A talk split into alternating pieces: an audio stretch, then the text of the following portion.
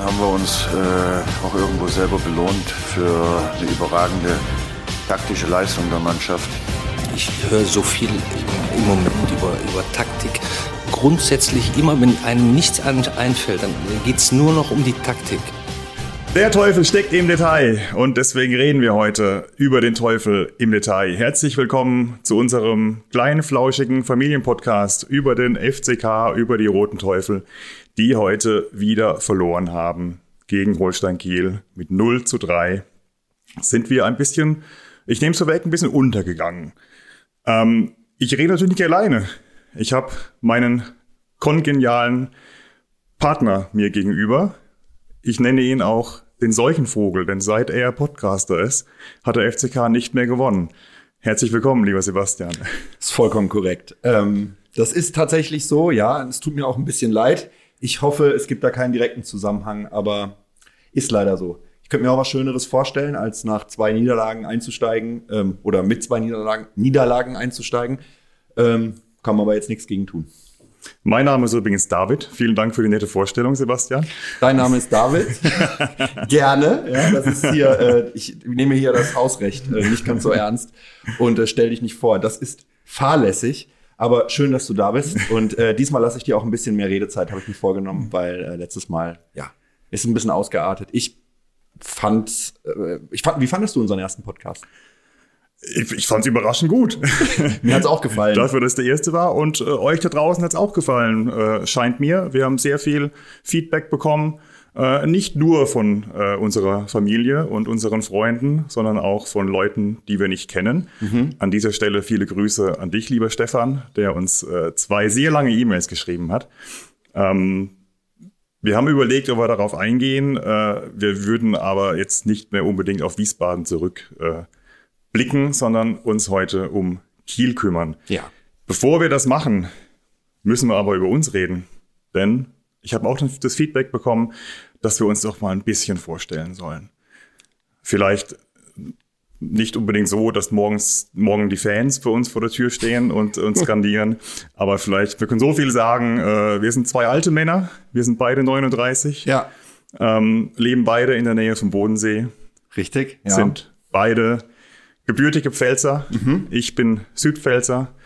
Ähm, und du, Sebastian, kommst direkt aus, aus Kaiserslautern. Kaiserslautern. Ja, ja genau. Hab nicht lange dort gelebt, ähm, bin dann äh, ins Exil, aber äh, mit dem Herz immer in der Pfalz geblieben und Verwandtschaft auch noch größtenteils alles da. Von daher immer wieder gerne dort. Leider zu selten auf dem Betze, aber mit dem Herzen immer dort. Und das kann ich verraten. Nur einer von uns kann wirklich pelzig. Das stimmt, ich bin zu früh weggezogen. ja. Ich, also ich könnte es vielleicht, aber ich glaube, das wäre, das machen wir vielleicht mal in einer extra Folge. Genau, bei der hundertsten machen ja. wir dann. Oder ja. wenn wir tausend Abonnenten haben. Ja, das, also es dauert noch. Sagen wir so. Ähm, ja, äh, trotzdem, genau, ich finde, das hast du ganz gut zusammengefasst. Äh, vielleicht auch so nochmal, äh, wir haben eigentlich nichts, wir haben nichts mit dem Verein zu tun, wir haben äh, nichts mit dem, mit dem direkten Umfeld vom FCK zu tun. Wir sind ja beide relativ weit, also zumindest ich bin relativ weit weg. Äh, bin in keiner organisierten Fanszene unterwegs oder ähnliches. So von daher wirklich einfach interessiert an Fußball im Allgemeinen, am FCK im Speziellen und sehr am Spiel und an der Frage, wie funktioniert das Spiel und ähm, da wirklich ein ja interessierter Amateur. Vielleicht auch die konnten ja die Frage sein, mit welchem Recht nehmt ihr euch raus über Taktik oder über äh, den FCK irgendwie von oben herunter in einem Podcast-Format irgendwie wohlfeil da sitzend sonntags abends äh, zu urteilen. Ähm, wir haben keine, also zumindest ich habe keine mich äh, auf dem Papier auszeichnende Qualifikation, aber äh, ein großes Interesse und eine große Leidenschaft für den Fußball an sich und den FCK im Speziellen, wie gesagt. Das geht mir ähnlich. Und wenn die Frage kommt, warum macht ihr das? Wir machen es halt einfach, weil ja. wir Bock drauf haben. Und wir haben es letztes Mal schon gesagt und ich sage es heute auch nochmal, gebt uns Feedback, wenn ihr der Meinung seid, was reden diese beiden alten Männer für einen Blödsinn. Ja. Dann schreibt uns das. Wenn ihr der Meinung seid, wie geil ist das, was die da erzählen, schreibt uns das auch. Ihr erreicht uns per E-Mail, wenn ihr das wollt, an Teufel im Detail podcast at gmail.com. Ihr erreicht uns auch bei Instagram. Mhm. Und bis zum Erscheinen dieser Folge, verspreche ich hier mit Hohenheilig, wird es auch einen Twitter-Account geben. Ich sage bewusst Twitter, ich sage nicht X. Das ist gut. Äh, einen Blue Sky-Account haben wir schon. Haben wir schon. Haben wir schon. Wir haben ehrlich gesagt auch schon einen Twitter-Account. Ich habe es dir nur noch nicht gesagt. Ihr seht, wir sind ganz wunderbar vorbereitet. Ja, ähm, egal. Ähm, Social Media ist wichtig, aber nicht alles. Ich denke, lass uns zu dem, zu dem kommen, was wir am besten glauben zu können, nämlich dem Sportlichen. Ähm, der sportlichen Betrachtung des Spiels heute. Ich hätte so eine geile Übergang, so einen geilen Nee. Übergang gehabt jetzt. Hau rein, hau rein. Ich hätte gerne gesagt, ihr seht, wir sind ganz wunderbar vorbereitet. Ähnlich gut wie der FCK heute vorbereitet war. Schien. Schien. Ja, Schien. Genau. Ähm, Sebastian hat gerade gesagt, er will heute weniger reden. Das wird, glaube ich, nichts, befürchte ich, denn ich hatte wichtige familiäre Verpflichtungen und habe deswegen nur die erste Hälfte intensiv geguckt. Die zweite äh, habe ich nur so nebenbei mit einem Auge auf dem Handy gesehen. Ähm, deswegen wird der junge Mann mir gegenüber auch heute wieder viel mehr reden als ich. Jetzt mutmaßlich. plötzlich jung. Ich bin drei Tage jünger als du. Ja, jetzt, Ähm, jetzt möchte ich ja was von dir, da bin ich nett. Ich bin älter sogar. äh, wurscht. Ja, nein, wir, wir hangeln uns durch. Ich glaube, wir könnten uns wieder einfach mal ähm, im Prinzip den Spielverlauf angucken. Dann generell was sagen äh, zum Thema, wie war die ähm, allgemeine Ausrichtung des FCKs und ähm, auch von Holstein Kiel. Woran hat es gelegen? Vielleicht ein paar Statistiken, ein paar Daten einstreuen. Und am Ende, wir sind diesmal nicht auf eine Stunde Redezeit beschränkt, was mir sehr entgegenkommt. Von daher glaube ich, könnten wir am Ende noch einen kleinen ähm, Blick auf ein vielleicht ein bisschen größeres Thema werfen, vielleicht nochmal anknüpfen an die Spielphilosophie.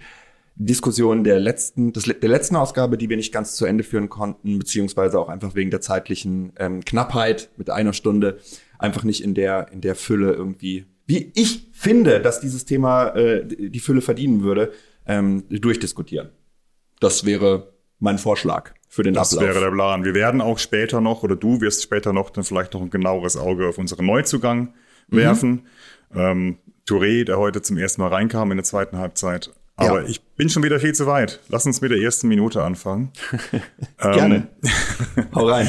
Ich, wie hast du uns am Anfang gesehen? Welche Formation hast du gesehen? Ich habe mir eingebildet, dass wir in einem mehr oder weniger klassischen 4-2-3-1 aufgelaufen sind zu Beginn mit äh, Zuck hinten links, was ich sehr überraschend fand, dass Hendrik Zuck äh, äh, mal wieder spielen durfte. Er hat nicht gut gespielt. Äh, sein Gegenüber Sean Zimmer ebenfalls nicht gut gespielt. Ähm, auf der 6 standen äh, Nihus und Clement. Und vorne hatten wir äh, die offensive Reihe äh, links Puchac, in der Mitte Ritter und rechts Tetschi und vorne drin unser Terence.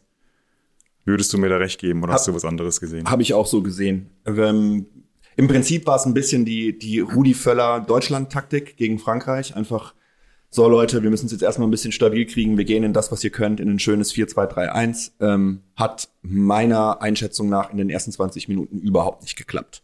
Es hat äh, dafür gesorgt, also vielleicht sagen wir es nochmal so, letzte Woche in, äh, oder vor zwei Wochen in Wiesbaden, beim letzten Spiel gegen Wiesbaden, haben wir auch mit einer hab, die, die die Folge davor gehört haben, werden sich dran erinnern. Meine Behauptung, wir haben eine Viererkette aufgebaut oder ein Zweier- oder ein Viereraufbau gehabt.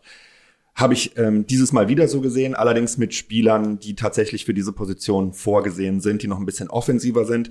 Das heißt, Schuster hat gesagt, wir spielen mit Viererkette, wir spielen mit äh, diesmal nicht mit Soldo links und äh, Elvedi rechts, sondern mit ähm, Zimmer rechts und mit Zuck links, so wie du es gesagt hast. Und er hat da ein bisschen dann sozusagen defensive Sta- Stabilität, gefühlte defensive Stabilität gegen offensive Durchschlagskraft, ein bisschen Geschwindigkeit eingetauscht. Hat aber nicht gut funktioniert. Die ersten 20 Minuten war der FCK nicht gut im Spiel. Sehe ich anders. Okay. Also ich, ich sehe auch, dass wir nicht gut gespielt waren. Wir waren äh, zumindest die, weiß ich nicht, 60, 70 Minuten, die ich gesehen habe, äh, waren wir überhaupt nicht, äh, nie im Spiel eigentlich, wenn man ehrlich ist. Äh, ich finde aber, dass wir es defensiv am Anfang für unsere Verhältnisse recht ordentlich gemacht haben.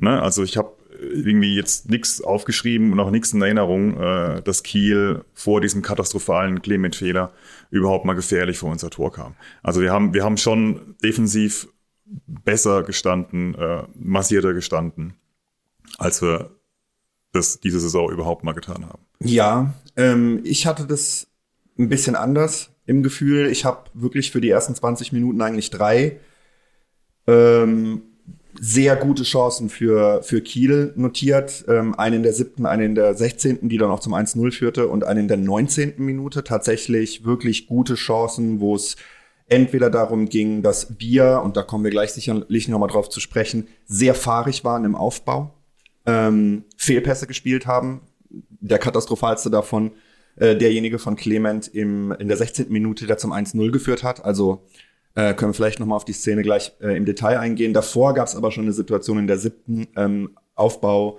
Kraus ähm, will zu Kral spielen. Ähm, ja, ja, funktioniert gar nicht. Ähm, große Chance für, Absolut. für ähm, Kiel. Absolut. Ja. Ist, das ist richtig. Was ich meinte, ist aber, dass, dass uns jetzt Kiel nicht spielerisch äh, da in, in die Bredouille gebracht hat. Ja. Ähm, wir haben uns selbst in die Bredouille gebracht. Es geht übrigens früher schon los. Ne? Wir haben in der dritten Minute haben ja. wir diesen, diesen klassischen Fehler, den wir letzte Woche auch thematisiert mhm. haben. Was heißt Fehler? Ich, ich, es ist Vorgabe. Ne? Wir spielen Mann gegen Mann. Ja. Äh, und da war es auch wieder so, ich glaube, Zimmer rückt raus ins Mittelfeld, verliert aber den Zweikampf und Kiel kann über links äh, kommen. Wurde nicht gefährlich, ähm, hätte aber durchaus gefährlich werden können. Da Absolut. Hatten wir, da hatten wir ein bisschen Dusel. Ähm, und dann drei Minuten später in der sechsten oder siebten oder war noch immer eben dieser, dieser ganz kuriose Rückpass von Kraus.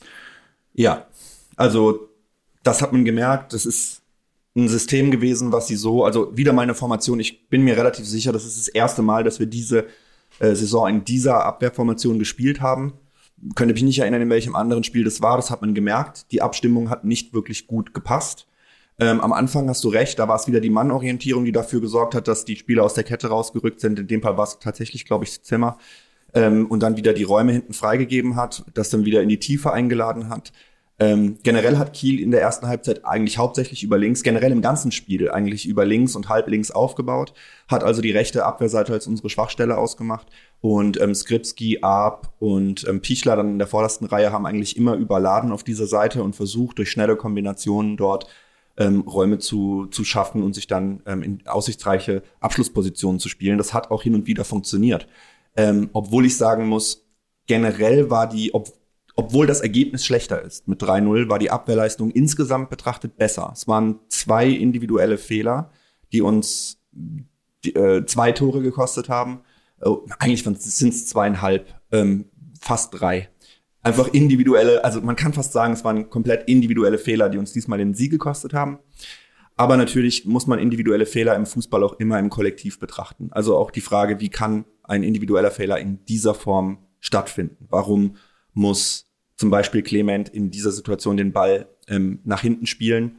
Ähm, wieso ähm, hat er den äh, Mann im Rücken oder im, im linken Halbschatten, Sichtschatten sozusagen da überhaupt nicht auf dem Schirm? Warum spielt er den Ball mit dem Außenpass, äh, mit dem Außenriss? Äh, Außenriss, ähm, das sind alles so Fragen, die sich mir eigentlich in der ersten Betrachtungsweise gar nicht so arg erschließen, weil es war gerade so ein bisschen die Phase, wo man das Gefühl hatte, Clement lässt sich zum ersten Mal nach hinten reinfallen. Mhm. Davor hat es hauptsächlich Nihus diese Aufgabe gehabt, im Aufbau dann von der 6 nach hinten zu rücken und zu gucken, dass man da eine Überzahl kreiert. Dann kommt Clement mit der zweiten Aktion eigentlich im Prinzip in seinem ganzen, im ganzen Spiel mit dem Ball dann gleich so ein Fehlpass. Und das zeugt für mich halt auch nicht nur von einer Unkonzentriertheit von Clemens, sondern von generell einfach Schwierigkeiten in der Antizipation der ähm, Defensivreihe. Also einfach wenig Training in diesem System und wenig ja. äh, Übersicht über den defensiven Raum. Ich habe äh, auch gesehen, dass das Kiel sehr, sehr hoch stand von Anfang an, haben die mhm. uns sehr hoch gepresst. Ähm, da hat man auch deutlich gesehen, ne, dass wir einfach wirklich Probleme haben äh, im Ballbesitz. Äh, ja. Uns fehlt auch, und jetzt zitiere ich doch den lieben Stefan, ich vorhin gesagt habe, wir zitieren äh, ihn nicht. Er hat das nämlich auch geschrieben, ähm, dass seines Erachtens uns er schreibt gegnerische Hälfte, heute auch in unserer eigenen Hälfte, dass uns einfach die erforderliche Passqualität und Ballsicherheit abgeht. Das, das habe ich, das hab, ja. das hab ich heute sehr deutlich auch gesehen. Ja. ja. Das war in, in allen Belangen so. Also wir haben in der ersten Halbzeit relativ viel quer gespielt, den äh, Spielaufbau relativ stark in der eigenen Hälfte gelassen, mit wenig Risiko nach vorne und wenn dann ähm, hauptsächlich in der ersten Halbzeit über rechts ähm, und dann wieder hoch, weit. Das hat zwei, dreimal ganz gut funktioniert auf Tachi. Da ist er wirklich in zwei, drei Situationen hat er sich außen gut durchgesetzt. Dann war aber in diesem Spiel nochmal ganz deutlich auch zu sehen, dass die, äh, also die zweitletzte Aktion sozusagen gar nicht gepasst hat. Der der vorletzte Ball hat nie gepasst. Der letzte Ball, der, zu dem kam es meist gar nicht. Wir hatten kaum aussichtsreiche ähm, Abschlüsse in, in, guten, in guten Situationen, vor allem in der ersten Halbzeit so gut wie gar keine. Hm. Ähm, bis auf die äh, gute Chance von, ähm, von Beuth nach der mit wieder besten Aktionen von Clement nach vorne. Einen Schnittstellenpass nach Ballgewinn, halb rechts und durchge schön durchgesteckt. Ähm, und in der 30. Minute oder 31. Minute kommt Beuth im 1 gegen 1 gegen den Holsteiner Keeper äh, dann mit dem Lupfer nicht an, an ihm vorbei. Das ist ja davor in der 16. Minute dem ähm, äh, Herrn Pichler gegen Kral gelungen, äh, den schön zu lupfen. Und ähm, da hatte Kral keine Chance. In dem Fall gute, gute Parade von, ähm, ich weiß gar nicht, wie der Torwart von Kiel heißt. Ähm, müssen wir nochmal recherchieren. Aber ja, hat er, hat er gut gehalten. Weiner heißt der Weiner, Torhüter ah. von. Ja, okay. Kiel. Hat er, hat er gut gemacht und ähm, hat damit Beuth das Tor verwehrt. Ja, Ja. es Wir war, hatten aber- ja, bitte? Jetzt reden wir doch durcheinander. Das haben wir letztes Mal so gut nicht gemacht. Ähm, worauf wir noch eingehen müssen, das hast du jetzt ein bisschen unterschlagen, dass natürlich auch, ne, in der 16. fällt das Gegentor und in der 18. hat, hat Kiel gleich die nächste Ja. äh, dicke, dicke, dicke, dicke Chance. Ja. Ähm, ganz wilde, ich, wilde Situation. Ja. Äh, Kraus und Zug stehen am, an der Mittellinie und gehen da in den Zweikampf, Ja. gewinnen ihn aber nicht. Äh, es kommt äh, irgendwie ein, so ein ganz schiefer Ball auf Skripski. Äh, Zimmer hebt auf der anderen Seite das Abseits auf. Äh, Skripski geht durch, will rüberlegen, Kral ist zur Stelle. Also da hätte ich schon gut und gerne einfach auch schon 2-0 stehen können. Das stimmt. Und in, im Nachgang dieser Situation habe ich gedacht, jetzt hat sich wahrscheinlich noch Kral verletzt, das würde dann passen. Ja. Ähm, weil er da, glaube ich, von Kraus dann noch gut einen mitgekriegt hat, Ja, schön aufs Knie. Er lag auch echt, das war, sah echt schon fies aus, wie er da lag. Ich finde es immer komisch, wenn die auf dem Boden liegen und sich einfach nicht bewegen. Ja, ja. Also da muss ich ja sagen, ähm, Kral ist schon auch im, im 1 gegen 1, wenn er rauskommt, ähm, ich sag jetzt mal robust, aber ich sag mal die äh, gute alte Lauterer Gary Ehrmann Schule, ähm, wo es dann halt einfach nur noch im Prinzip im 1 gegen 1 darum geht, entweder äh, sensationell den Ball noch irgendwie vom Torwart rauskrätschen oder halt Elfmeter. ähm, meistens Elfmeter. Ähm, die kam da nicht so durch. Ich finde, Kral macht die Sache echt gut, indem er, indem er lange stehen bleibt, indem er ähm, gut ähm, den Winkel äh, spitz macht, ähm, rausrückt, gut dann sozusagen den, den Schusswinkel zustellt und aber auch sehr lange oben bleibt. Er ist sehr schnell mit den Beinen unten am Boden und, und kommt, kommt da gut noch raus und muss deswegen nicht mit so hohem Risiko dann auch direkt in den Mann einsteigen. Das gefällt mir bei ihm ganz gut, muss ich sagen. Aber ja, das war wieder eine, äh, eine Chance. Das sieht man eigentlich so relativ selten. Ähm, das war ja tatsächlich mal, ähm, da hat Lautern ja wirklich versucht rauszurücken mal mit der, mit der letzten Reihe und ähm, ist wirklich so ähm, fünf, sechs, sieben Meter hinter der äh, Mittellinie gestaffelt gestanden. Ähm, nicht ganz auf einer Linie. Da sieht man wieder so ein bisschen diese Schwierigkeiten auch noch, die, ähm, ich sage jetzt mal, die, wie nennt man das, Akkuratheit in der, in der letzten Reihe, auch von der, von der Höhe her der, der, oder der Tiefe der Verteidiger mal ein bisschen zu halten und dann in so eine Gegenbewegung ähm, den Ball rein, reinzubekommen, ist eigentlich recht uncharakteristisch für unser Spiel, weil wir selten so weit aufrücken ähm, mit der letzten Reihe und dann tun wir es und bekommen halt direkt den Ball in den Raum und dann also in den Raum zwischen Abwehrkette und Torhüter und ähm, da sind wir dann zu langsam in der in der Umschaltbewegung nach hinten. Ähm, ja und äh, dann entstehen solche Chancen. Insgesamt ähm, generell heute war, glaube ich, das äh, Thema so ein bisschen Unbeweglichkeit und Hölzernheit auch in der letzten Verteidigungsreihe, besonders bei Kevin Kraus heute sehr deutlich sichtbar. Also Pichler mit sehr, sehr guten Laufwerten hat äh, die Kette unglaublich beschäftigt. Ähm, Kraus sehr stark beschäftigt und ihm häufig auch äh, ja, war ihm einen Schritt voraus, ähm, schneller am Ball, ähm, war spritziger, hat einen besseren Antritt gehabt und auch eine höhere Endgeschwindigkeit. Elvedi konnte da noch ganz gut mithalten.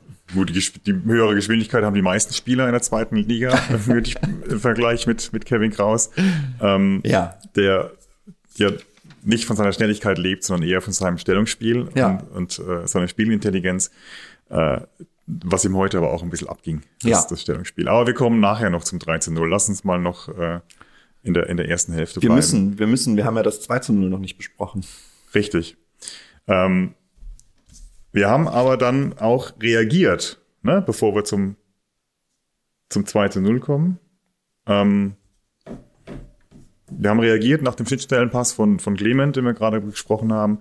Äh, kam dann auch äh, eine Ecke, Mhm, ganz, ganz gut. Ja, äh, Boyd. die fällt Boyd so ein bisschen aufs Knie, er ist ein bisschen überrascht, dass der Ball kommt, Ja. äh, zu ihm durchkommt. Ähm, hätte auch das 1-1 sein können. Mhm. Oder habe ich es 2-0 unterschlagen? Nee, ne? Ja, ich denke, Ähm, aus den zwei Chancen ein Tor zu machen ähm, in, der, in der 30. und in der Anschlussecke, das Ja. wäre vielleicht okay gewesen. Wir ja. standen, wir standen dann auch höher. Ne? Ja. Wir waren dann auch kurzzeitig mutiger. Ich, mir ist dann Nihus auch extrem aufgefallen, ähm, der dann plötzlich überall war, der auch Mhm. sich vorne eingeschaltet hat, äh, der mir also von der wirklich schwachen Lauterer Mannschaft heute noch am besten gefallen Ja. hat. Ähm, wir waren auch teilweise, standen wir dann sogar im 4-2-4. Das fand ich auch total Mhm. abgefahren. Wir waren richtig off offensiv. Aber es hat irgendwie nichts gebracht.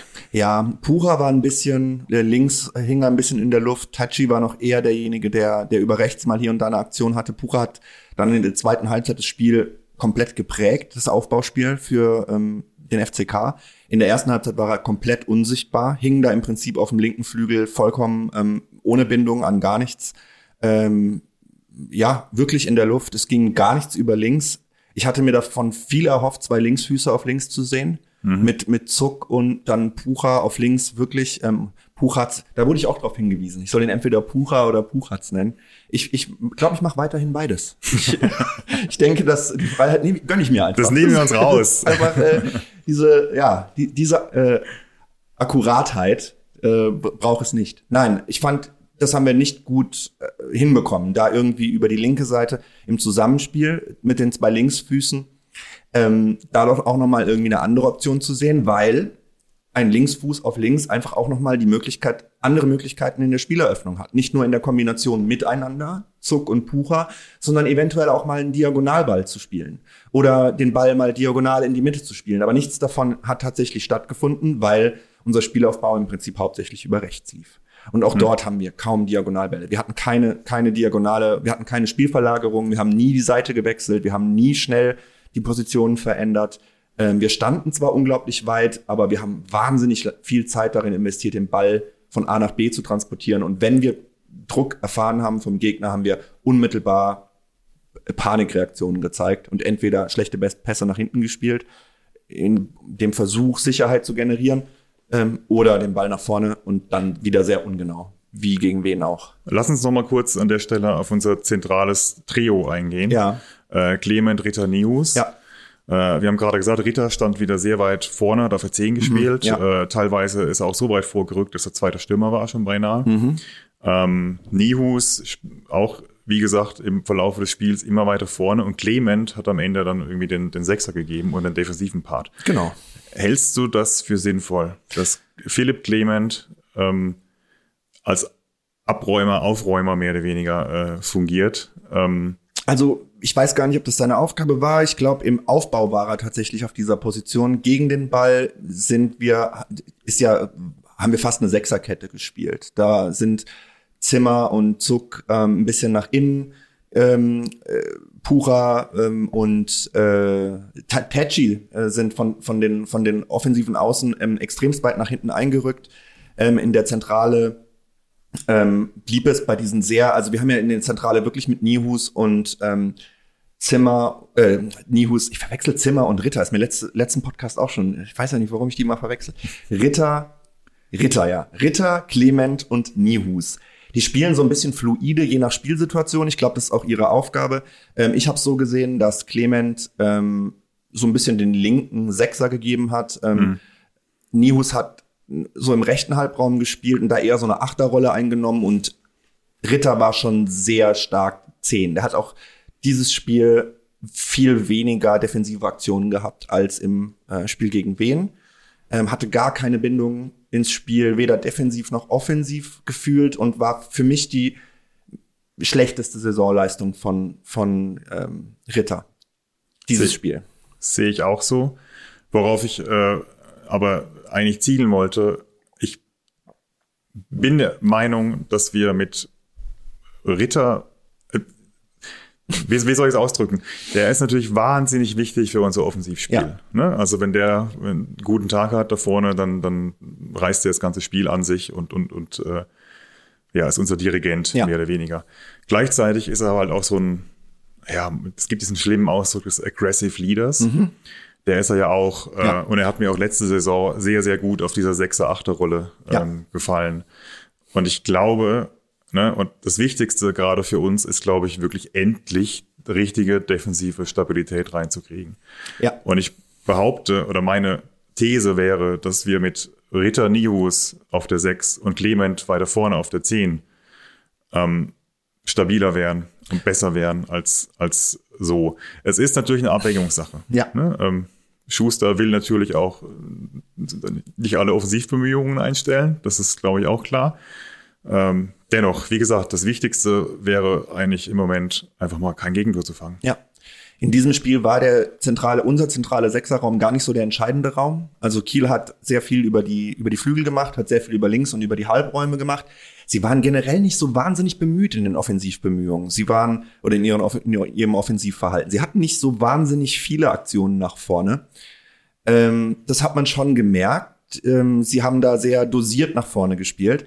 Ich finde, dass Nihus heute deutlich stärker war als gegen Wien. Er hat sehr viel mehr Bindung in die letzte Kette gehabt. Und ich glaube, dass das, was wir in der ersten Halbzeit mit der Viererkette gesehen haben und mit den Fehlpässen ähm, die, oder mit den Unsicherheiten im Spielaufbau, das war tatsächlich der Plan. Also ich glaube, der Plan war, am Anfang erstmal zu gucken, kommt man, schafft man die erste Viertelstunde mit Nihus ein bisschen Stabilität hinten, auch im Aufbau, nicht zu viel Risiko. Und dann so nach einer Viertelstunde, 20 Minuten hat Clement angefangen, die Rolle einzunehmen, für die er auf dieser Position sinnvoll ist, nämlich sich als abknickender Sechser, um mal wieder ein äh, Taktikwort einzustreuen, Deep Lying Playmaker, oder? Yes, yes, einfach nach hinten fallen zu lassen, ähm, äh, zwischen die ähm, Innenverteidiger oder vor die Innenverteidiger, um da das gegnerische Pressing ähm, aufzulösen und ähm, ja, halt einfach eine Rolle einzunehmen im Spiel ähm, nach vorne. Weil ich glaube auch immer noch, dass es tatsächlich Clemens Stärke ist, mit dem, mit dem Gesicht zum gegnerischen Tor zu spielen. Heute hat man es wieder gesehen. Sobald er mit dem Gesicht zum eigenen Tor ist, mit dem Rücken zum Tor, zum gegnerischen Tor, ähm, ist, er, ist er nicht so gut. In der Ballannahme, im Aufdrehen, ähm, auch in der, offensichtlich in der Spielübersicht, ähm, hat man heute in der Situation gemerkt, indem er den Fehlpass spielt.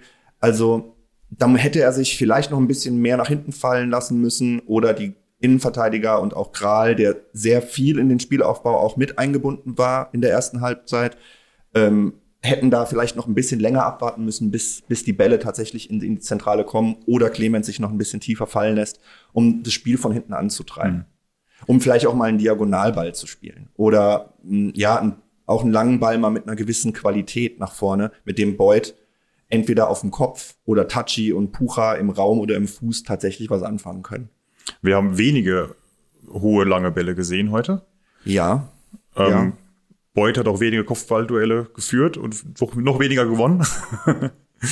ähm, weil wir tatsächlich einfach auch einfach nicht ins Spiel kamen. Nee. Das muss man einfach so sagen. Ne? Wir kamen einfach nicht ins Spiel. Ja, wir hatten, wir hatten keine Idee, wieder mit dem eigenen Ballbesitz umzugehen.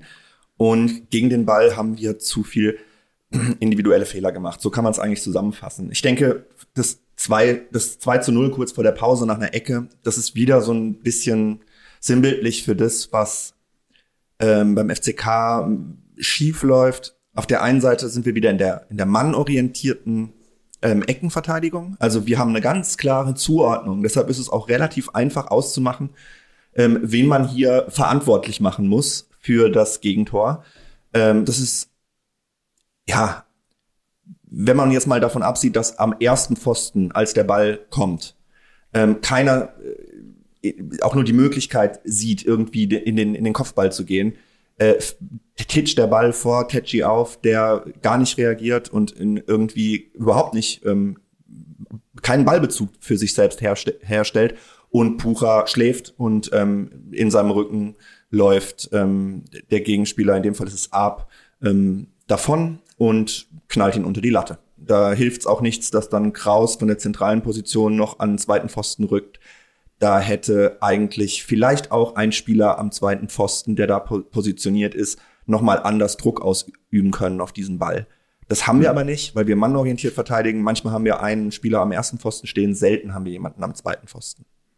Und die Mannorientierung funktioniert nicht gut. der Ball segelt durch den 5-Meter-Raum und keiner fühlt sich zuständig. Ja. Das, also das sagt schon alles. Ja.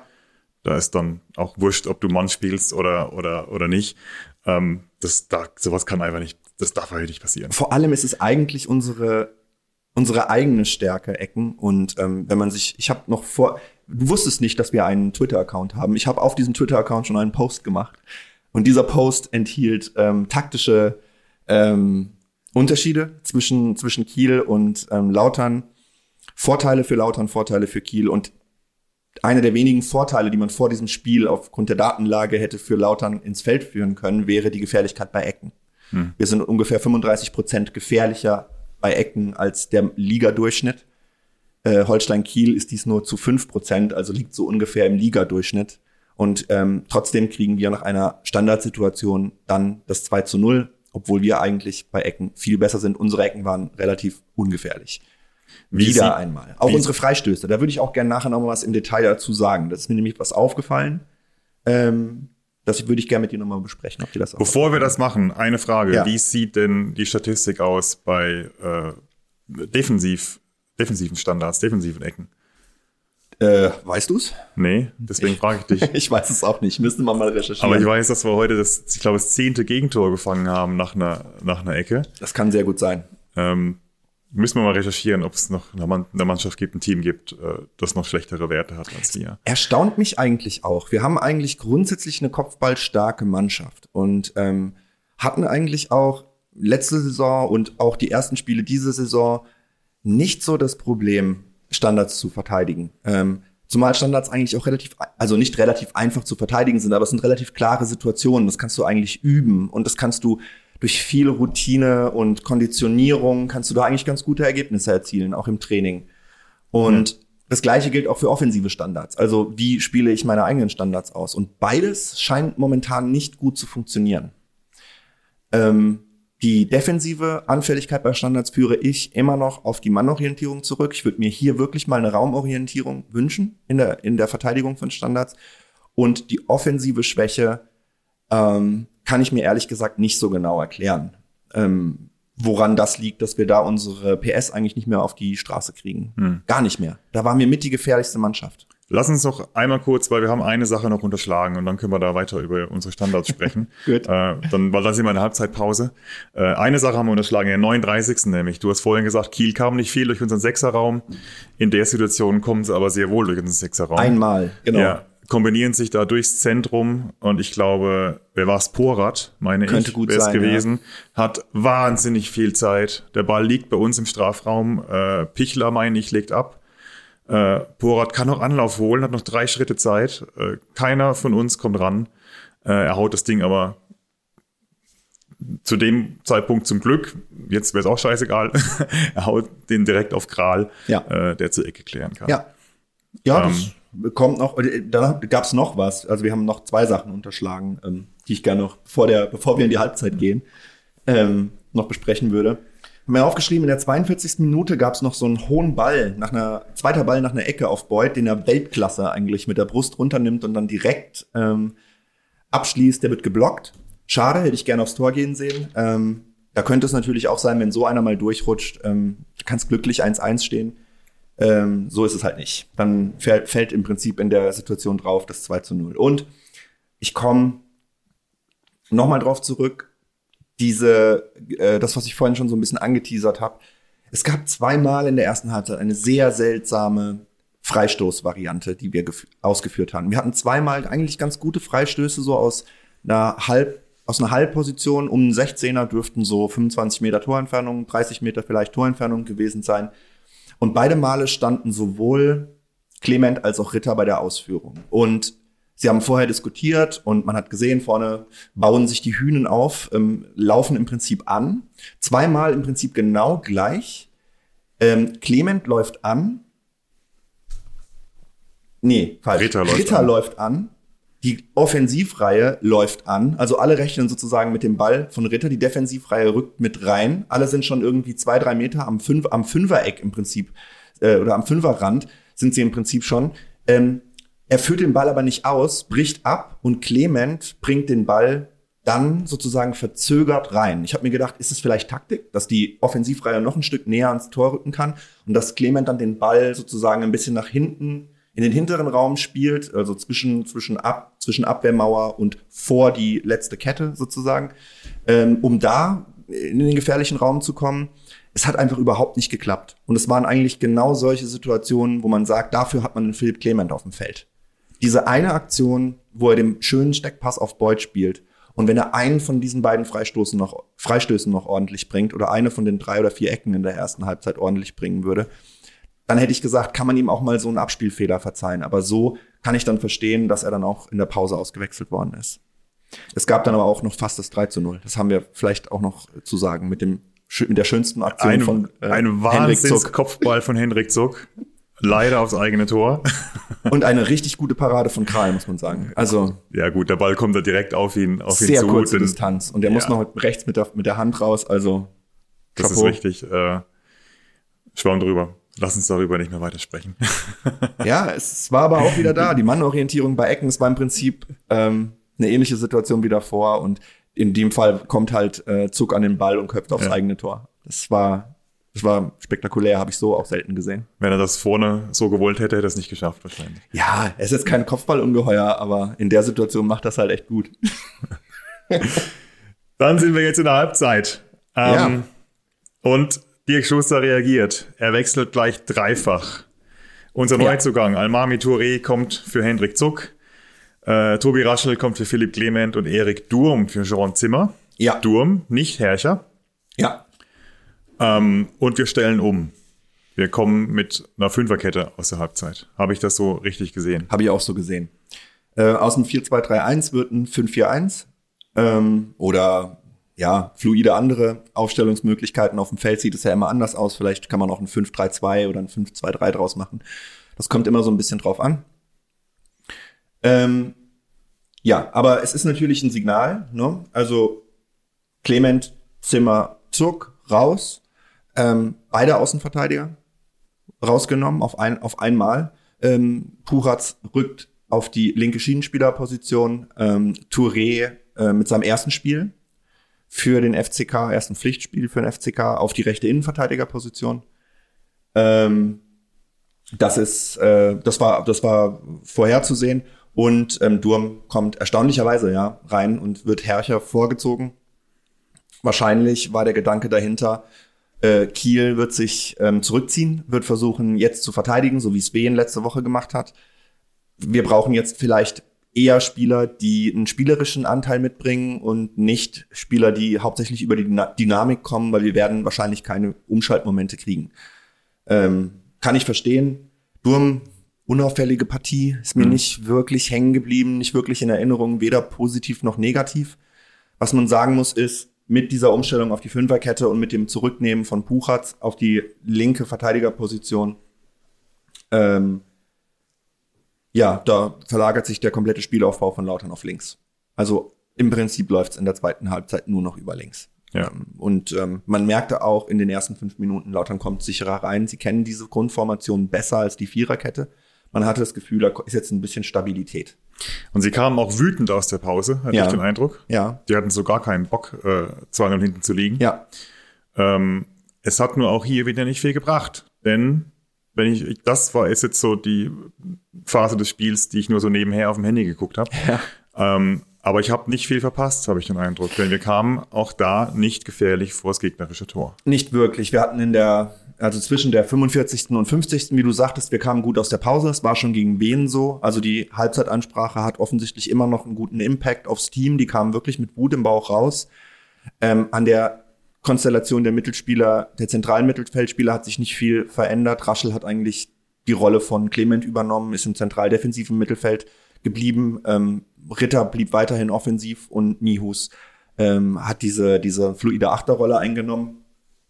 Ähm, ja, sie kamen, sie kamen wütend aus der Pause, hatten in der 48. eine gute Chance aus der zweiten Reihe, ein guter Schuss von, von Ritter und nochmal in der 49. Minute direkt danach ein Abschluss von Ritter, da hätte er nochmal durchstecken können. Da hat, kam, kam er, glaube ich, ein bisschen zu sehr in Versuchungen, mal aus 25 Metern einen seiner gefährlichen Senkschüsse einzusetzen. Das hat nicht ganz so gut funktioniert.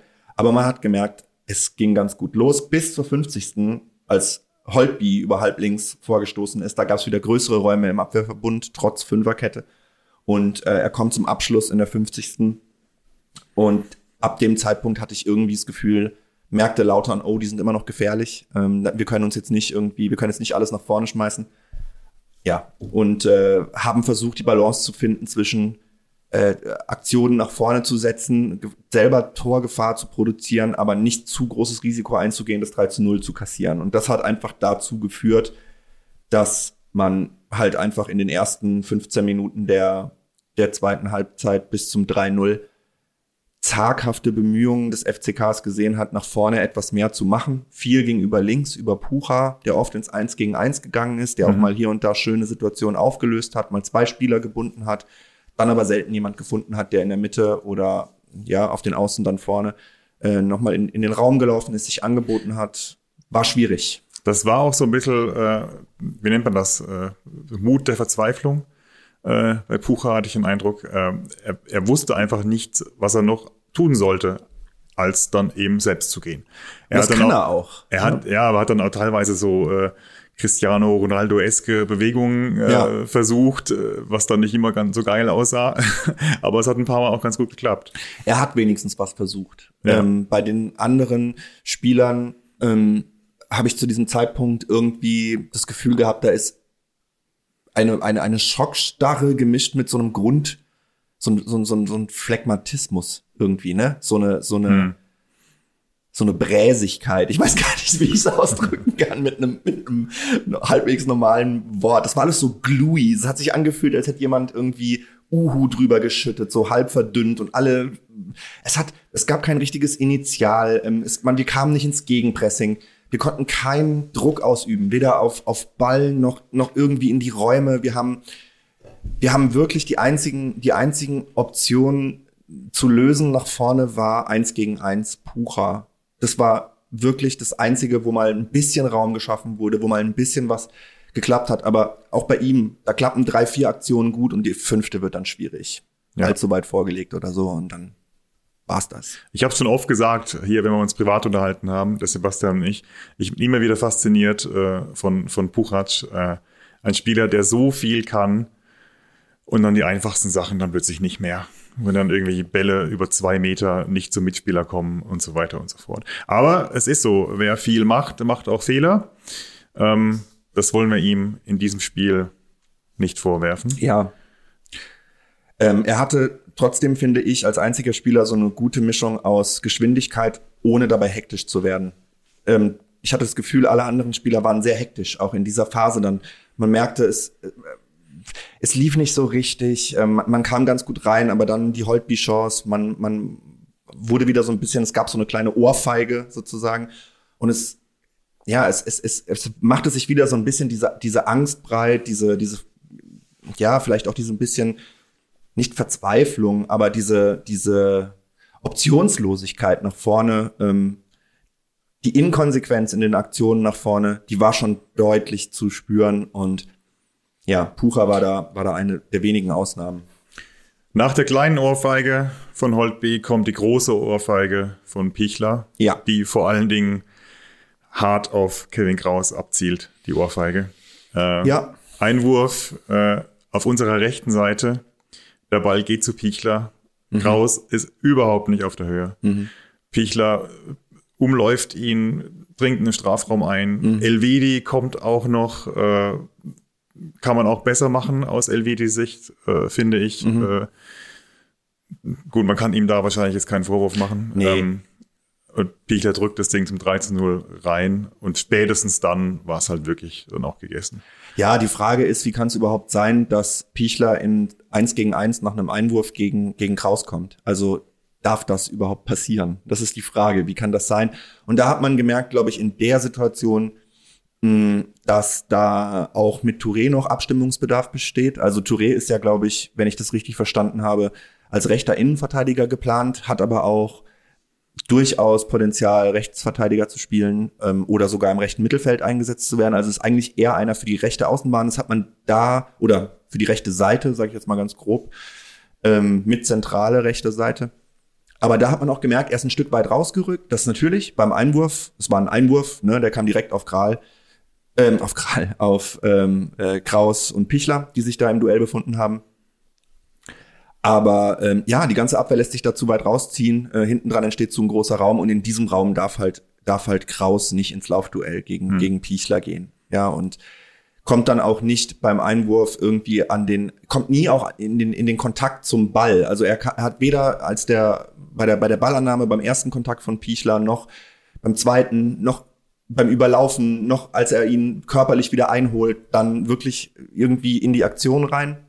Und dann Elvedi kann man, ist dann auch ein bisschen zu schnell unterwegs, ja, ja dreht dann vielleicht nicht nochmal irgendwie nach innen raus, sondern will versuchen, irgendwie den Ball wahrscheinlich ins Auszupüllen, äh, einfach dagegen zu gehen vertikal.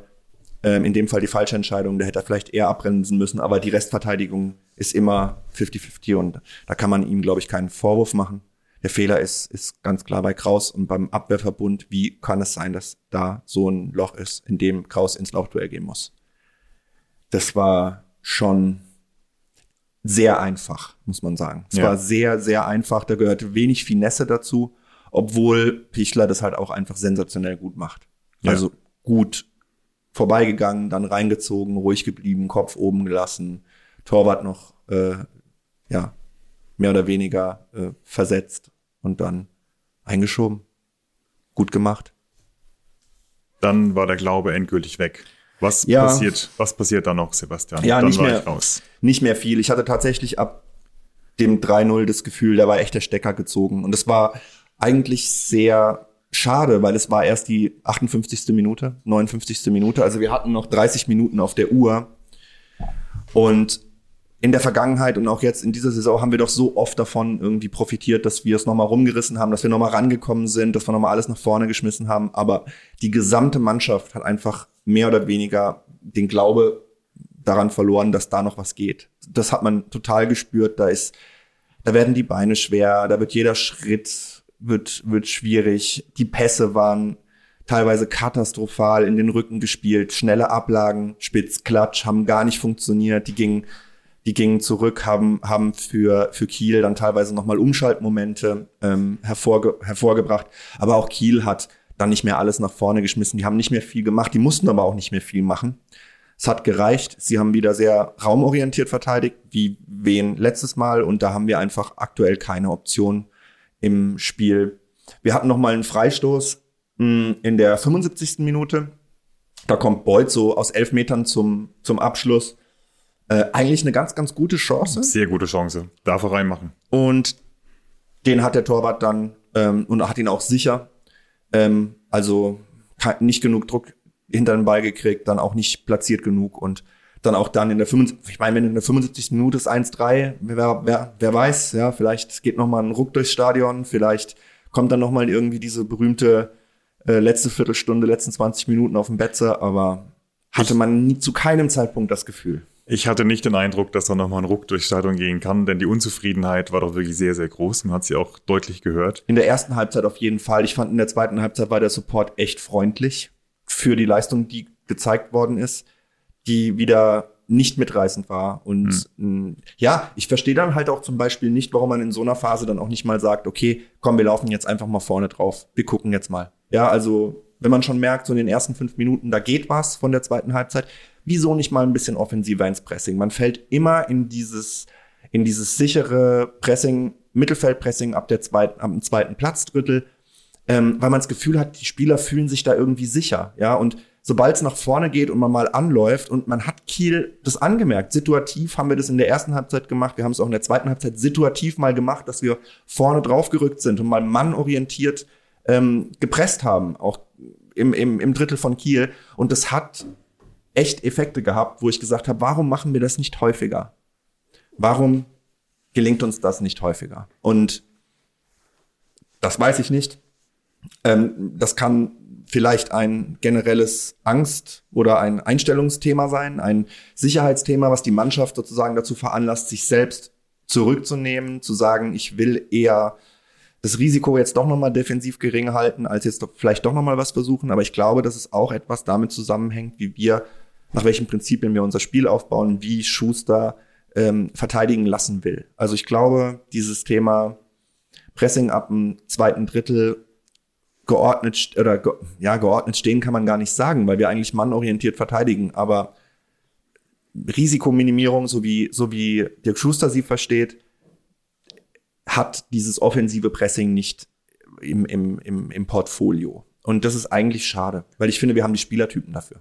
Habe ich letztes, letzten Podcast schon gesagt. Bevor wir jetzt äh, auf die Spielphilosophie dann wieder abschwenken, äh, mhm. danach klingt's gerade, lass uns das Spiel noch schnell fertig machen. Jo. Äh, in der 80. Minute äh, wechselt Schuster noch zweimal. Mhm. Äh, Herrscher kommt für Boyd, Hanslick kommt für Ritter. Ähm, Boyd war nicht mehr auf dem Feld und dann kommen plötzlich die Flanken. Ja, dann kommen mal ein paar ganz gute Flanken, aber da merkt man halt auch, okay, Philipp Herrcher ist kein, ist kein Zielspieler vorne. Der ist. Ähm, aber ein sehr guter Kopfballspieler eigentlich. Ja, das stimmt, das stimmt. Aber ja, ich glaube, Beuth hat nochmal eine andere Qualität, Acher hat nochmal eine andere Qualität. Ähm, ja, das war, ich, ich weiß es nicht. Ja, vielleicht auch einfach, damit Philipp Herrcher noch ein paar Minuten kriegt, weil er gut trainiert hat ähm, und weil ja, es eigentlich egal war zu diesem Zeitpunkt, wen man da jetzt noch einwechselt. Das hatte jetzt dann auch keine ähm, großen Auswirkungen mehr. Auch hier Ritter wieder ausgewechselt, haben wir ja letzten Podcast schon festgestellt, in der 80. dann rausgegangen, obwohl ich finde, dass es dieses Mal, äh, dass es dieses Mal durchaus Gründe gab. Ich hätte vielleicht sogar schon gesagt, dass man ihn vielleicht mal früher ein bisschen eine Pause gönnt. Er wirkte auf mich sehr fahrig in seinen Aktionen, keine gute Bindung ins Spiel, war von den drei ähm, zentralen Mittelfeldspielern in der zweiten Halbzeit meiner Meinung nach auch der deutlich schwächste. Raschel hat da ganz gut den Part von Philipp Clement übernommen und da merkt man, der ähm, äh, passt sich eigentlich auch ganz schnell wieder ins, ins, ins System äh, ein, kann gut in der Fünferkette mitspielen, also mit einem mit einer Fünferkette oder mit einem Dreieraufbau dann seine Stärken mit auf den Platz werfen. Das hat mir ganz gut gefallen, was Raschel gezeigt hat. Aber Ritter hat auch in der zweiten Halbzeit keine richtige Bindung ins Spiel gekriegt. Raschel hat vor allen Dingen sehr, sehr viele Zweikämpfe geführt. Ja, und ne? läuft viel und läuft sehr viel. Er war nur 45 Minuten auf dem Feld, hat aber neun Zweikämpfe geführt. Nihus in 90 Minuten ebenfalls neun. Nur Louis Holtby hat elf geführt, ja. also zwei mehr. Ja. Ähm, und ist, ich habe es nicht mehr im Kopf, fast acht Kilometer gelaufen. Äh, ich glaube fast sieben. Fast sieben Kilometer ja. gelaufen. Ähm, für eine Halbzeit ein super Wert. Ein sehr guter Wert für eine Halbzeit. Ja. Äh, Möchtest du kurz auf unsere Laufwerte eingehen? Du ja. hast sie vor dir. Ja, also vielleicht noch mal ganz kurz. Ähm, das Spiel plätschert dann so aus und in den letzten zehn Minuten haben wir noch zwei kleinere Chancen. Einmal eine gute, ganz gute Kombination über links, ähm, aber Kiel steht robust, nimmt die Spieler auf. Man merkt auch gegen, gegen Wien, das sind wie so, wie so Wellenbrecher, gegen die wir gelaufen sind und es hat nichts, es hat nichts gebracht. Ähm, wir haben Kiel nicht dazu zwingen können, Fehler zu machen und deswegen auch keine Tore geschossen. Und es gab noch mal einen kleinen Abschluss, Abschluss von Nihus zu ungenau in der 87. und dann ist das Spiel vorbei. Äh, die, ja, ich habe mir noch ein paar, ein paar Werte rausgesucht. Also vielleicht mal, es klang jetzt, was wir besprochen haben, schon ziemlich, ja. Ja, so war es aber auch. Ja, es, ja, vielleicht muss man aber da noch ein bisschen differenzieren, finde ich. Also, wir haben uns diesmal haben wir uns die Tore selber reingelegt. Letztes, also gegen Wiesbaden fand ich, war es viel stärker ein, ein, ein Kollektivversagen, sage ich jetzt mal. Und dieses Mal waren es tatsächlich individuelle Leistungen. Was mich arg stört, ist, dass wir keine Lösungen mehr mit Ball finden. Ja. Wir sind von einem sehr, sehr guten Angriff mit einer nicht besonders guten Defensive zu einem sehr, sehr schlechten Angriff, mit einer sehr, sehr schlechten Defensive mutiert in den letzten fünf Spielen, fünf Ligaspielen, davon vier verloren, eine unentschieden. Das ist schon eine kleine Formkrise, würde ich es mal nennen, weil, ja. Ich würde es nicht kleine Krise nennen, ich würde es große Formkrise nennen. Äh, denn wir müssen uns, und das muss uns jetzt auch wirklich bewusst sein, wir müssen uns nach unten orientieren. Wir werden, ja. wir werden äh, nicht mehr nach oben gucken, wobei zweite Liga, ne, da gewinnst du drei Spiele, ist plötzlich wieder alles anders. Stimmt, aber, ja. aber aktuell sehe ich das nicht. Ich ja. sehe, ich sehe nicht, äh, dass wir nochmal so einen Lauf starten können, wie wir ihn bis zum bis zum Köln-Spiel, äh, glaube ich, hatten. Ne, da kamen dann auch diese, diese heftigen Nackenschläge. Ne, du verspielst ein 3-0 in Düsseldorf, ja. du verspielst ein 3-1, glaube ich, gegen den HSV noch ähm, gegen Köln auch am Ende war es dann auch knapp, obwohl wir 3-0 vorne waren. Ähm, ich ich habe im Moment keine Hoffnung, äh, dass sich das nochmal so umreißen lässt, dass wir wieder oben anklopfen können. Also ich glaube, wenn wir, wenn wir unsere verletzten und gesperrten Spieler zurückbekommen, werden wir wieder etwas mehr Stabilität sehen. Das glaube ich schon. Glaubst du, dass die, dass das laue Lüftchen, was wir im Angriff haben, tatsächlich nur mit Ragnar Ache zusammenhängt, mit seiner Verletzung? In unserer Spielanlage glaube ich das schon. Und in der aktuellen Form in der Beut ist, ähm, in dem ihm nicht viel gelingt, äh, ist es halt einfach so, dass du jemanden brauchst, der mit einem gewissen Selbstbewusstsein aufs Feld geht, der auch gut zusammen harmoniert mit Tetchi. Ich finde, Tetchi und Ache haben noch mal eine ganz andere, äh, haben noch mal eine ganz andere Wirkung gemeinsam als Tetchi und Boyd. Ähm, weil Ache ein bisschen schneller in den Entscheidungen ist, weil er technisch ein bisschen besser ist, weil er mit mit Ach, mit Tetchi zusammen, also Tetchi und Ache können besser kombinieren miteinander. Er ist beweglicher als Boyd. Er ist beweglicher, er ist antrittsschneller, ähm, er steht auch besser, ähm, zumindest in dieser Saison. Terence Boyd stand in der letzten Saison, in, gerade in der, in der ersten Hälfte der letzten Saison, oft sehr, sehr gut und sehr, sehr richtig und dort, wo ein Stürmer stehen muss. Und diese Saison kommt er irgendwie selber nicht so rein. Ich habe da auch gleich noch eine Zahl zu, ähm, die das vielleicht noch mal so ein bisschen unterstreicht. Ähm, trotzdem wollte ich noch mal dabei bleiben. Also wir haben, ich, ich würde dir recht geben, es ist schon eine, eine Formkrise in, oder eine Ergebniskrise, in der wir uns gerade befinden, vielleicht beides. Ähm, ich glaube, die Formkrise erkennt man daran, dass es einfach in den Automatismen nicht läuft, dass die Zusammenspiele nicht laufen, dass man das Gefühl hat, dass die einzelnen Mannschaftsteile nicht gut zusammen harmonieren, was meiner Meinung nach aber auch an den permanenten Umstellungen, vor allem defensiv, ähm, hängt. Wir haben jetzt wirklich diese Saison mit so vielen unterschiedlichen Abwehrkombinationen oder ähm, letzte Kette Kombinationen gespielt, dass wir nie wirklich eine Konstanz reingekriegt haben in diesen ganzen Verbund. Und das Gleiche zog sich im Prinzip zentral auch durch. Also mit Ache und mit Tomiak sind einfach zwei Spieler, die bei uns ganz viel zentrale Funktionen übernehmen, halt einfach gerade parallel ausgefallen. Und das merkst du defensiv und das merkst du offensiv. Und das können wir dann halt einfach nicht kompensieren aktuell.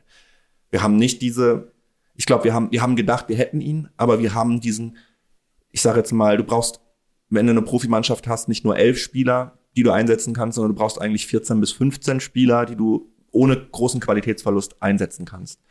Und ich glaube, die haben wir nicht. Wir haben ein bisschen einen Qualitätsabfall in die äh, Spieler, die wir auf der Bank gesehen haben, wo wir noch vor ein paar Wochen vielleicht gesagt haben, boah, guck dir mal unsere Bank an, wie nice die ist. Ich glaube nicht, um ehrlich zu sein, dass Boris Tomiak unsere Defensivprobleme beheben würde. ähm, aber Tomiak würde wahrscheinlich unsere Offensive beleben äh, als Aufbauspieler. Ja, das auf, das auf jeden Fall. Oder also, Offensive nicht, aber unsere, unseren Spielaufbau, ja. sagen wir so, würde, würde er beleben. Ich glaube, dass, dass da auch Touré eine Rolle spielen kann. Ich glaube, Touré hat, hat ähm, ähnliche Fähigkeiten auch mit dem Ball, technische Fähigkeiten wie, wie Tomiak, wenn nicht sogar bessere, aber ich kann ihn einfach schlecht beurteilen, weil ich zu wenig von ihm gesehen habe bisher. Ich kenne nur ein paar Daten und Statistiken. Aber ich glaube, der kann schon eine Bereicherung sein. Also wenn ich mir überlege, dass wir mit mit äh, Touré rechts, Tomiak links und dann vielleicht im Zentrum Kraus oder Elvedi, dann ähm, mit Elvedi vielleicht nochmal den beweglicheren Spieler im Zentrum, ähm, eine, eine Dreier-Innenverteidigung auf dem Platz haben und damit Pucher links und Zimmer oder Durm oder Herrscher rechts. Diese Option, ich glaube, das kann schon für mehr Stabilität sorgen, weil die Stabilität untereinander, also ist ja immer, nimmst einen Teil raus und es erzeugt eine völlig neue Dynamik und ich glaube, Touré bringt da noch mal was mit, auch wenn er kein Linksfuß ist. Ich hätte, ich finde super, dass wir ihn gekriegt haben. Ein Wahnsinnstransfer eigentlich. Wenn der wieder auf sein Leistungsniveau kommt, ähm, kann der uns sicher helfen. Deshalb bin ich eigentlich auch relativ fest davon überzeugt, dass wir jetzt in dieser Situation, in der wir uns befinden, mental, formmäßig, einfach gucken müssen, irgendwie in die Winterpause zu kommen. Ja. Und dann zu schauen, dass wir, dass Ache, Ache zurückkommt, dass Tomiak dann seine Sperre abgesessen hat. Ich glaube, der ist noch gegen Magdeburg gesperrt. Gegen Magdeburg noch ein Spielsperre, ja. Genau. Und dass dann auch Touré im Prinzip die Wintervorbereitung mitmachen kann, die Mannschaft besser kennenlernt, die Abläufe besser kennenlernt, die Idee von Schuster besser kennenlernt und dass dann was möglich ist in der, in der Rückserie. Ich glaube, dass wir jetzt gucken müssen, dass wir Schadensbegrenzung betreiben. Tatsächlich. Also ich kann mir vorstellen, dass wir es nächste Woche gegen Magdeburg das wird, das wird witzig, glaube ich. Das könnte ein Spektakel werden. Aber wir, ja. Wir spielen auswärts, ne? In Magdeburg. Wir sind auswärts super schlecht. ich glaube, wir sind vorletzter in der Auswärtstabelle oder drittletzter. Und Magdeburg spielt einen Spielstil, der uns überhaupt nicht liegt. Das haben wir letzte Saison gesehen, äh, als wir uns hinten eingeigelt haben und die uns trotzdem auseinandergenommen haben. Ja, die spielen halt sehr, also die haben einen ganz klaren Ansatz und ziehen den halt kontinuierlich durch. durch. Die passen auch Ja. nicht an Gegner an, sondern die sagen, wir spielen unser Spiel, so ein bisschen so wie äh, Tim Walter in, in Hamburg. Wir spielen unser Spiel, scheißegal, was der Gegner macht. Ähm, wenn wir unsere Stärken auf den Platz kriegen, können wir jeden schlagen. Und das ist die Philosophie und das funktioniert in Magdeburg mit dem Spielermaterial, wenn man sich's mal anguckt, ganz gut. Also es ist ein sehr, sehr offensiver Ansatz. Ein schreckliches Wort, Spielermaterial. Ja, Wir reden von Menschen, Freunde. Ja, Spieler.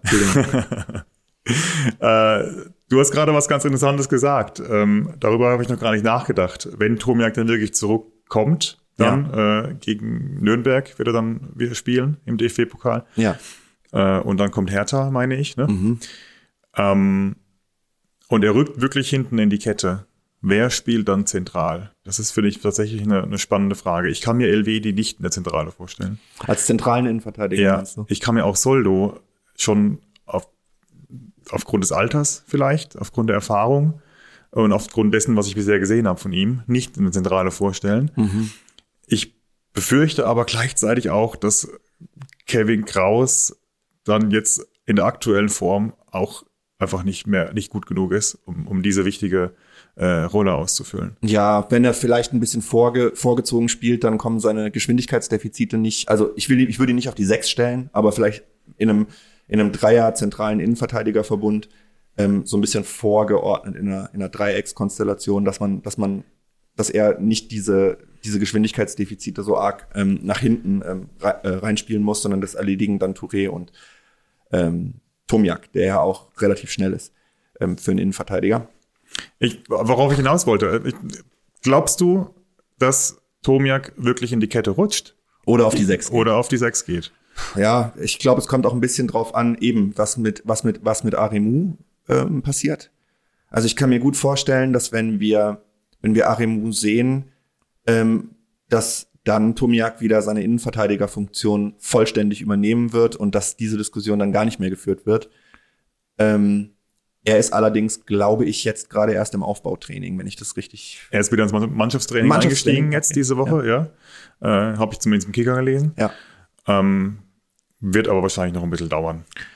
Ja, er deshalb Rückrunde, ich glaube, das, das wird dann der Benchmark, um mal Ja. wieder ein Buzzword zu nutzen, was auch wieder ein Buzzword ist. Äh, das, wird- da werden wir sehen, ja, wo kommen wir hin mit der, mit der ganzen Qualität unseres Kaders, ähm, wenn alle beieinander sind, wenn sie mal miteinander eine Vorbereitung gespielt haben. Wie stehen wir dann da? Kann mir vorstellen, dass es dann besser läuft.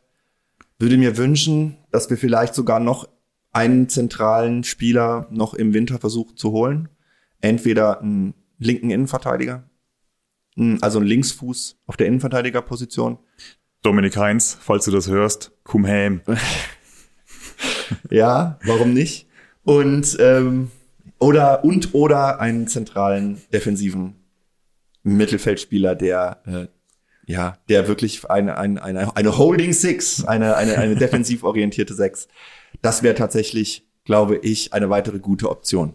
Ansonsten sind wir eigentlich gut aufgestellt. Wir haben äh, sehr variable Spieler mit Raschel, Nihus und Ritter in der Zentrale. Eben uns fehlt einfach diese, diese zentrale ähm, Figur für den Aufbau im zentralen Mittelfeld und ein linker äh, Innenverteidiger, ein Linksfuß. Meiner Meinung nach. Und dann könnten wir eigentlich auch mal einen etwas gepflegteren Aufbau probieren, der dann auch erfolgsversprechender sein könnte als das, was wir gerade sehen. Dieses Reagierende, dieses, ähm, aber dann auch nicht ins Gegenpressing kommende. Was mich total nervt. Also ich habe ja nichts gegen den Ansatz, mal weit und hoch und dann auf den zweiten Ball, aber dann bitte auch auf den zweiten Ball mal. Und dann auch mal rausrücken alle und irgendwie Bewegung. Und Stichwort Bewegung. Ich habe ein paar Daten doch, die mir noch irgendwie am Herzen liegen zu diesem Spiel heute gegen Kiel, wo ich einfach nochmal die Wichtigkeit sehe, dass wir die nochmal uns vornehmen. Und zum einen, weil wir vorhin gesagt haben, ja, 3-0, klares Ergebnis. Expected Goals, hast du sie angeguckt? Äh, ja, 1,01 je nach Quelle ähm, für den FCK und 1,29 für Kiel. bei FODMOB haben wir 1,14 für uns und 1,87 für Kiel. Ja, aber dennoch relativ nah beieinander. Äh, also vielleicht Expected Goals, was ist das? Die Wahrscheinlichkeit, ähm, also aller Abschlüsse zusammen, wie hoch ist die Wahrscheinlichkeit in einer durchschnittlichen Situation, dass dann ein Tor fällt oder wie viele Tore würden fallen mit Abschlüssen in diesen Positionen von allen Daten, die bisher vorliegen, die man hat über Fußball. Und da sieht man, es ist eigentlich recht ausgeglichen. Wir haben uns da wirklich die Dinger selber reingelegt. Diesmal. Das war, es hätte auch ein 1-1 sein können. Es hätte auch ein 2-1 für, für Kiel sein. Und vielleicht auch ein 2-0. Aber ein 3-0 ist ein bisschen zu hoch, glaube ich. Naja, also das, wenn man nur, sich nur die Daten anguckt, wenn man das Spiel gesehen hat, oder zumindest die erste Halbzeit, 60, 70 Minuten, die ich gesehen habe, da, Ja. war, da war kein 1 zu 1 drin. Ja, das war schon. ja, wenn, also man- das, wenn man die nein, Daten anguckt. Das, Ja. das klingt so ein bisschen, als, als äh, wäre das irgendwie unverdient gewesen. Äh, das will ich hier gerade mal festhalten. Das war eine hoch, hoch, hoch verdiente Absolut. Niederlage, beziehungsweise ein hochverdienter Sieg für Holstein Kiel. Wegen Effizienz. Wegen Effizienz, aber auch eben wegen Reife, wegen Abgebrühtheit. Ja. Und sie haben genau das gemacht, was wir eigentlich bisher immer gut gemacht haben. Sie haben uns gespiegelt. Diesmal haben wir nicht Kiel gespiegelt, sondern sie uns. Sie sind in der zweiten Halbzeit eben, haben sie auch auf Fünferkette umgestellt. Sie haben sich komplett uns angepasst und haben uns dadurch halt einfach gar nichts ermöglicht. Ich habe noch einen Wert, der mich, ja, die ganze Saison schon so ein bisschen begleitet. In eigentlich allen Spielen. Ähm, das ist unsere ge gesamte Laufdistanz der Mannschaft. Also wie viel laufen wir? Und ich finde, das ist schon ein Wert, wo man jetzt sagen kann, äh, Expected Goals haben wir jetzt gerade diskutiert, ähm, verzerrt vielleicht das tatsächliche Spielergebnis. Aber die Distanz, die gelaufene Distanz äh, der Spieler sind doch sehr aussagekräftig und passen auch gut zum, zu dem, was man gesehen hat. Nämlich Lautern ist einfach mal glatte, nicht ganz glatte, 4,6 Kilometer weniger gelaufen als ähm, Kiel im ganzen Spiel, nämlich 115 und Kiel 119,6. Ähm, das ist 500 Meter mehr pro Feldspieler im Prinzip. Und das sind genau die Wege, die wir nicht gelaufen sind. Das sind genau die Wege, die uns vor allem offensiv gefehlt haben, die ähm, mal eine Abwehr auseinanderzieht, die ähm, mal den, den tiefen Ball provoziert auch, die einem Spieler mit einem, ja, Nihus, Clement, die oft in den Situationen waren, die waren aufgedreht mit dem Gesicht nach vorne und haben keine Anspielstation gefunden, weil weder sich jemand hat fallen lassen, noch ähm, ist, sind, die, sind die Außen invertiert. Also es gab vorne einfach kaum Anspielstationen und es lag nicht daran, dass die, dass die Leute schlecht standen, sondern dass sie schlecht gelaufen sind, dass sie sich nicht gelöst haben von ihren Gegenspielern und nicht anspielbereit waren. Das ist in Spielen wie, wie diesen heute ist das besonders auffällig und besonders schlimm. Also wir haben eigentlich die ganze Saison schon äh, schwächere äh, Laufwerte als unsere Gegner. Ja. Liegt aber schlicht auch einfach in unserem Spielstil. Absolut. Ne? Wenn, wenn du hinten drin stehst und dann äh, irgendwie mit, mit, mit, mit Druck äh, nach vorne läufst, ähm, dann läufst du weniger als, als die spielbestimmende Mannschaft, Ja. sagen wir es mal so. Äh, oder die Mannschaft, die den Ball hat. Mhm. Weil wir haben in der Regel einfach nicht den Ball. Heute hatten wir aber zur Hälfte den Ball, Weil Kiel ihn uns gelassen hat. weil Kiel uns gelassen in der hat. zweiten Halbzeit. Und trotzdem haben wir so schwache Laufwerte. Und das ist schon alarmierend. Ja, es ist, es ist generell so, du hast es richtig gesagt, wir sind immer etwas, wir haben generell niedrige Laufwerte. Im Vergleich zu anderen Mannschaften laufen wir immer relativ wenig. Und wir laufen eigentlich auch immer ein klein wenig weniger als unser Gegner. Und das ist genau das. Also, wenn du mannorientiert verteidigst, dann läufst du im Prinzip fast, also zumindest in der Offensivreihe, in deiner Defensivreihe und in der gegnerischen Offensivreihe läufst du die gleichen Wege wie dein Gegner, weil du verteidigst mannorientiert. Das, erge- das erklärt die, die, die Nähe der, der Zahlen. Und die Unterschiede in den Zahlen sind tatsächlich die Wege, die unser Gegner immer mehr geht. Das sind diese 100, 200 Meter pro Spiel, nochmal einen Sprint eingebaut, doch nochmal den extra Weg gegangen, vielleicht die fünf Meter doch nochmal reingezogen. Wir hatten, das habe ich vergessen zu sagen, in diesem Spiel, in, in diesem Spiel ist es mir aufgefallen, im Unterschied zu den letzten, eine richtig schlechte Boxbesetzung. Wir hatten in so vielen Situationen überhaupt niemanden, der nachgerückt ist. Das hat man extremst gemerkt. Und das liegt auch daran, dass diese Wege nicht mehr gegangen werden. Der Ball wird gespielt und es wird nicht hinterhergelaufen. Es wird nicht neu positioniert. Es gibt auch keine Idee, was passiert, nachdem ich den Ball abgespielt habe.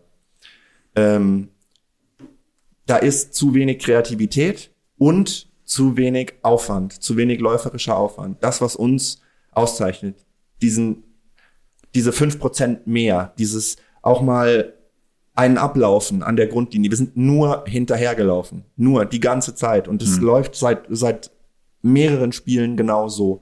Wir laufen hinterher, wir kommen aus dem Reagieren nicht raus, wir kommen nicht in die Aktion, wir sind nicht initial. Und deswegen verlieren wir diese Spiele, weil man bei uns mit kleinen Mitteln relativ große Effekte erzielen kann. Ich fand einen Wert extremst erschreckend. Äh, ich will keinen Spieler an den Pranger stellen. Das sage ich von äh, Anfang an. Und ich finde, man sollte fair miteinander umgehen. Terence Boyd hat kein laufintensives Spiel. Das ist generell nicht seine, sein Spielstil.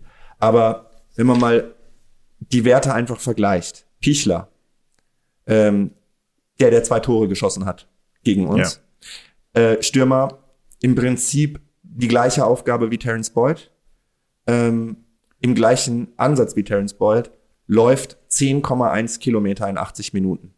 Boyd 8,9 Kilometer in der gleichen Zeit. Sie sind beide in der 80. oder in der 81. Minute dann ausgewechselt worden.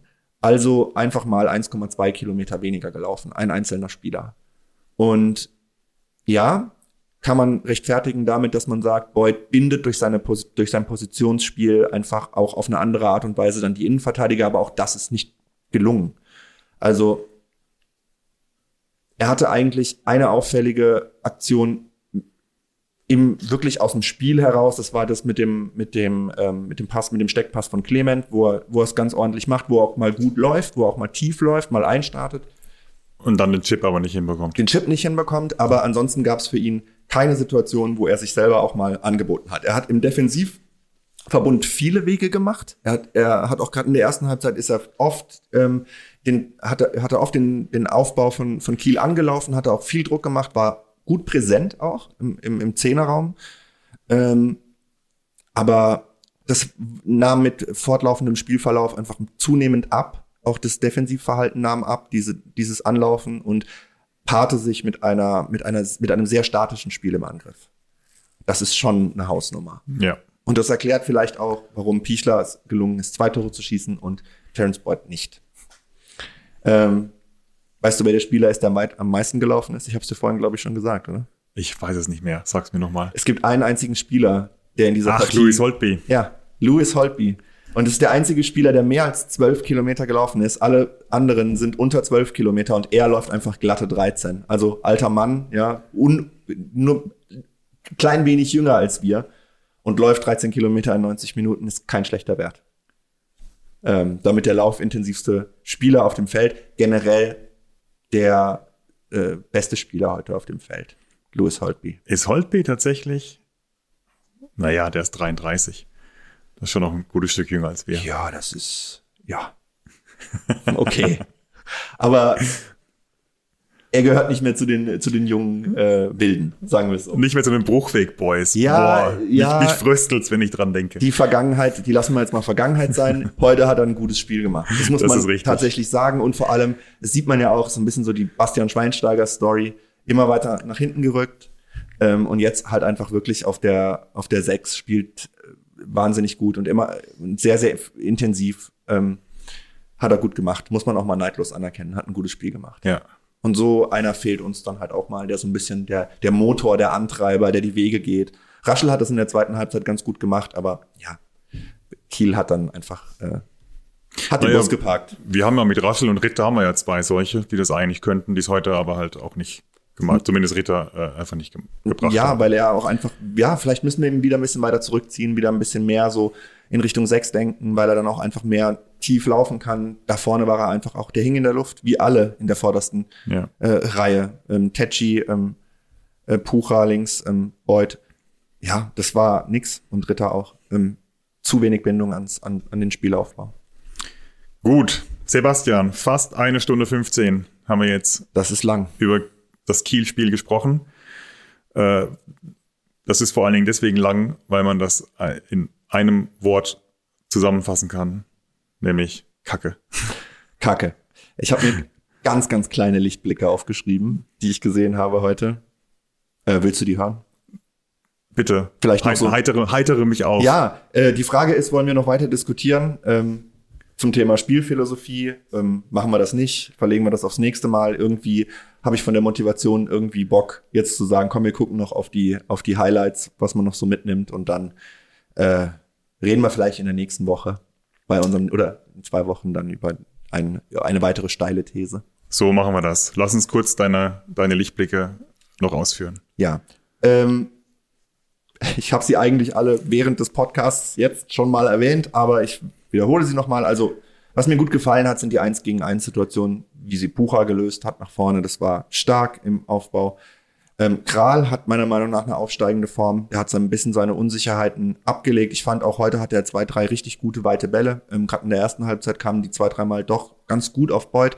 Deutlich besser. Ich glaube, er hat diesmal keinen ins Ausgeschlagen und war auch am Spielaufbau beteiligt, war jetzt nicht unendlich sicher. Man hatte schon auch das Gefühl, er wird, äh, ja, wenn, wenn, wenn Druck auf ihn ausgeübt wird und er mit dem Ball ähm, am Spielaufbau beteiligt ist, da wird er schon manchmal ein bisschen nervös ähm, und spielt den Ball dann auch ein bisschen ungenau, aber besser als das letzte Mal, besser als letzte Woche. Das war eine deutliche Steigerung, fand ich.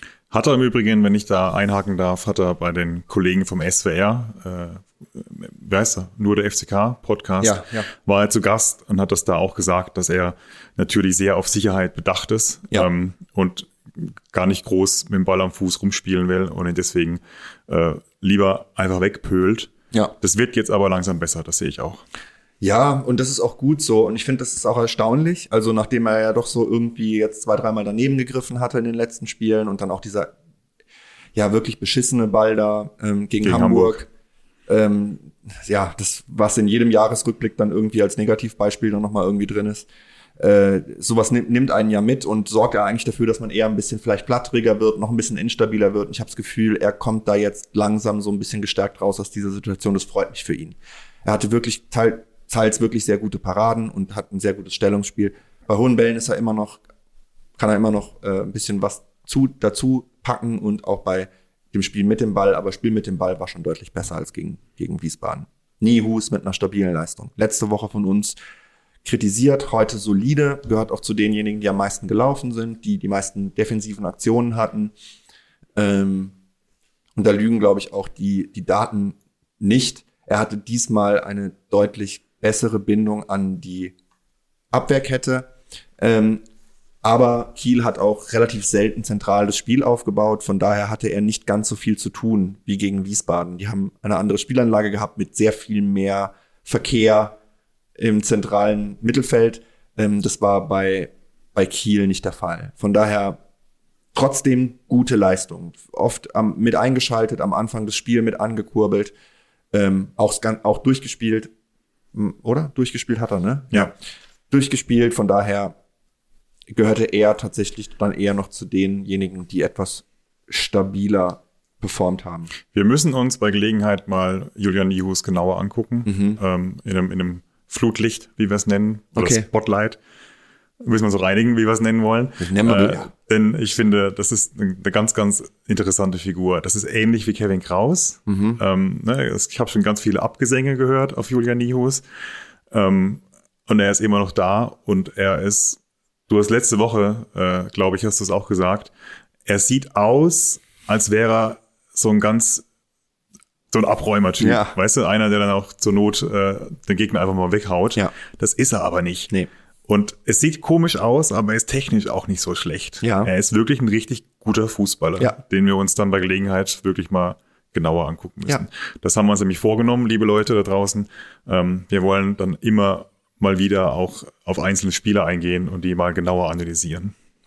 Das wollen wir. Und für heute vielleicht noch ein ganz kleines und zeitlich ganz kurzes Spotlight, ähm, das ich jetzt noch dazulegen würde. Das kannst du nicht tun, denn du hast es nicht gesehen. Touré ähm, mit seinem ersten Einsatz für den FCK. Wir haben es ja schon so ein bisschen gesagt. Ähm, ist natürlich eine undankbare Situation, kommt bei 2-0 zur Halbzeit. Ähm, was mir aufgefallen ist, neben seinem etwas zu hohen Verteidigen beim 3 zu 0, da ist er aufgefallen, war er noch relativ unscheinbar, noch relativ unauffällig. Aber er hat auch den rechten Innenverteidiger gespielt und Lautern hat sich für die Spieleröffnung über links in der zweiten Halbzeit entschieden. Von daher hatte er mit dem Spielaufbau relativ wenig zu tun, hatte aber, ich habe extra drauf geachtet, zwei bis drei Aktionen, wo er im Spielaufbau ähm, über halb rechts ähm, mal was angeboten hat. Und das war dann tatsächlich, ähm, ja, ich sag jetzt mal, wie man es eher aus den höheren Ligen kennt, nämlich nicht der weite Ball Longline, sondern es war der flache Ball ähm, zentral auf den entgegenkommenden, ich glaube in dem Fall war es Ritter, der den Ball dann ganz gut verarbeitet ähm, und dann aber wieder eine Ablage in den Rücken von Raschel, glaube ich, spielt. Also er hat, glaube ich, von der Anlage her schon eine andere Idee, was ein Innenverteidiger zu leisten hat im Spielaufbau. Das ist gut, solche Leute brauchen wir. Ähm, wir brauchen Sicherheit hinten raus.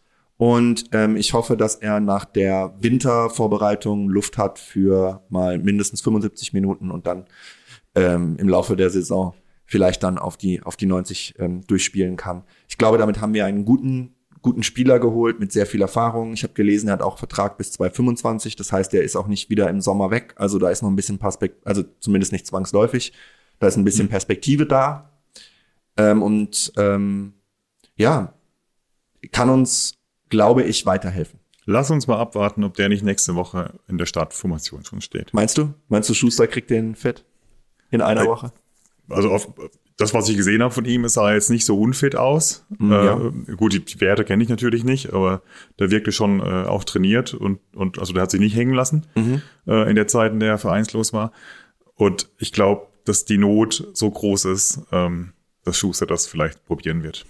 Ja, könnte natürlich auch sein, dass er sagt, wenn wir nächste Woche mit Magdeburg einen Gegner haben, der uns sehr früh anlaufen wird, der uns früh auf die Nerven gehen wird, so wie es die Magdeburger Strategie ist, wirklich hohes, hohes Gegenpressing, ganz, ganz früh, ganz weit rausrücken und dann auch mit einem gewissen Risiko von hinten rausspielen. Ich glaube, dann ist es vielleicht auch gar nicht so schlecht, einen Innenverteidiger auch auf dem Feld zu haben, der schon mal die eine oder andere Situation gesehen hat, der vielleicht auch Pressing-Resistenz mitbringt, weil die hat Kral und Elvedi nicht so. Kraus, nicht Kral.